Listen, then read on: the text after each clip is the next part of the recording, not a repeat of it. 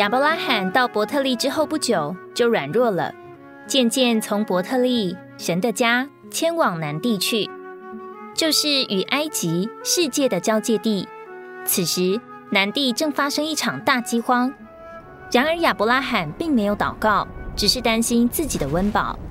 于是他和他的妻子萨拉很快就决定继续往南到埃及去。当他们走到埃及边界时，亚伯拉罕因为害怕埃及人杀他并抢走妻子，又再一次没有祷告，要萨拉说谎，否认自己是他的妻子。神因为萨拉的缘故降大灾难给法老和他的全家，而保守了亚伯拉罕和他的妻子。至终，亚伯拉罕不但没有失去妻子，反而从埃及法老那里得到许多财富。经过这次试炼，他知道神所赐那美地的宝贵，便带着妻子与罗德，并一切所有的，从埃及上到南地，又渐渐往伯特利和爱的中间，就是从前支搭帐篷、竹坛献祭的地方去，在那里求告耶和华的名。亚伯拉罕在埃及的失败，使他渐渐迁回伯特利，回到了当初的地位。虽然在下埃及的事上他软弱了，但他却也经历到神保守的恩典。没有这个恩典，谁也不能留在经历的高峰。所以，千万不要信靠你的经历，要信靠那保守的恩典。那呼召我们的是真实可信的。只要我们是神所呼召的人，不论是否相信或信靠他，他都会看顾。在高处他喂养，在低处他更喂养。神这样做是要我们快快回头，回到正确的地位，恢复过向神主坦献祭，并呼求主名的生活。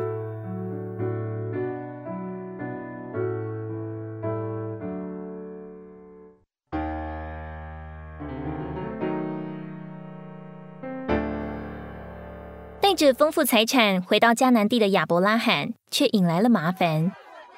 因为他和罗德的财物多到美帝无法容纳，他们的牧人开始彼此争吵，这是对他的另一个试炼。因为在第一次的试炼里学了不为自己争夺或拣选，只信靠神的功课，这一次亚伯拉罕没有失败，他得胜了。他将一切的选择都留给罗德，而罗德为自己选了肥美的约旦河全平原后，就离开了亚伯拉罕。对亚伯拉罕而言，被罗德撇下并不是一件小事。然而，神又向亚伯拉罕显现：“你举目向东西南北观看，凡你所看见的一切地，我都要赐给你和你的后裔，直到永远。我也要使你的后裔如同地上的尘沙那样多。”这是神再次坚定他的应许。在埃及时，因为亚伯拉罕那时是在错的地位上，虽然有神保守的恩典，但没有神的显现。现在不仅在神保守的恩典中，更回到原初对的地位上，也因着从埃及所受的管教功课，他知道他的将来和一切都在神的手中，在神的看顾下。我们需要认识神是地上和天上的主，天地都属于我们的父。就是呼召我们的那一位，发生在我们身上的一切事，都在神主宰的手中。因此，我们无需为自己争夺什么，只需要单纯的信靠神。如果愿意把拣选让给我们的弟兄，神会进来把一切可拣选的都给我们。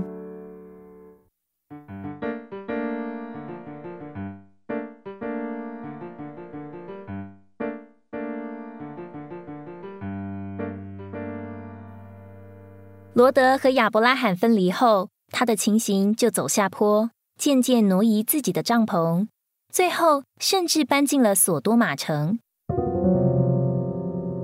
在神眼中，索多玛是个罪大恶极的城市。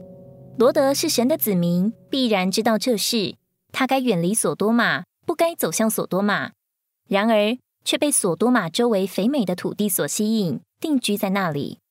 因为不允许他的子民住在那邪恶的城，在神的主宰下，一场外邦人之间的战争被记录在创世纪中。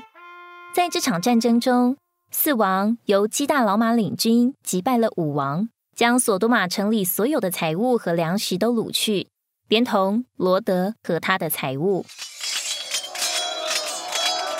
亚伯拉罕听见报信，就率领家里生养的三百一十八名壮丁与四王的军队征战。因着信靠神，他得了胜利。又将被掳去的一切财物和侄儿罗德都夺了回来。当亚伯拉罕发生问题时，他没有为自己拣选，他知道关于他的一切事都在神的手下，是神主宰他的一切，这是亚伯拉罕得胜的原因，并且亚伯拉罕没有因为罗德的离开计算他的弱点，或在罗德被掳去时幸灾乐祸。反而，他勇敢的信靠神，并冒着生命的危险为罗德征战。这对他不是一件小事，但他这样做了，因为对他而言，看见弟兄被掳是一件羞耻的事。当我们看见周围的同伴被掳离开神时，我们都需要有负担，起来为他们征战。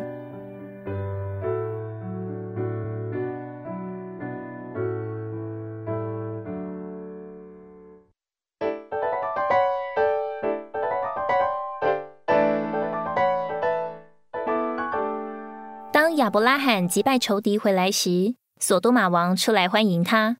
至高神的祭司撒冷王麦基喜德也带着饼和酒出来迎接他，并祝福他：愿天地的主、至高的神赐福于亚伯兰。至高的神把敌人交在你手里，是应当称颂的。亚伯拉罕就把所得的拿出十分之一来给麦基喜德。索多玛王对他说：“你把人口给我。”财物你自己拿去吧。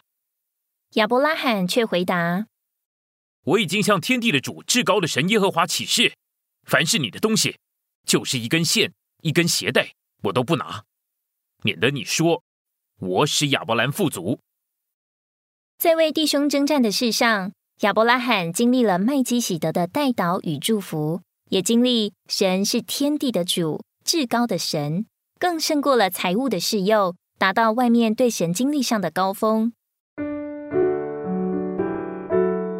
亚伯拉罕的壮丁怎能比得过四王的军队呢？更何况他们没有受过战争的训练，背后肯定有人为他带导。这带导的人是谁呢？必定是那后来带着饼和酒出来迎接他，又为他祝福的撒冷王麦基喜德。新约希伯来书告诉我们。基督乃是照着麦基喜德的等次，成了永远的大祭司，拯救我们到底，并长远活着为我们代求。麦基喜德是祭司，他必定一直在照顾神的子民。神答应他的代祷，使一个人从索多玛逃出来，报信给亚伯拉罕，并使他勇敢的在林里征战。因着亚伯拉罕在地上为神站住并征战。所以，神开始被称为天地的主。当我们在地上生活行动时，会遭遇到许多的事。表面看来，这些事就这么发生了，实际上是我们的大祭司基督在天上为我们代祷。他的代祷必应我们，使我们能像亚伯拉罕一样，为着神的子民征战。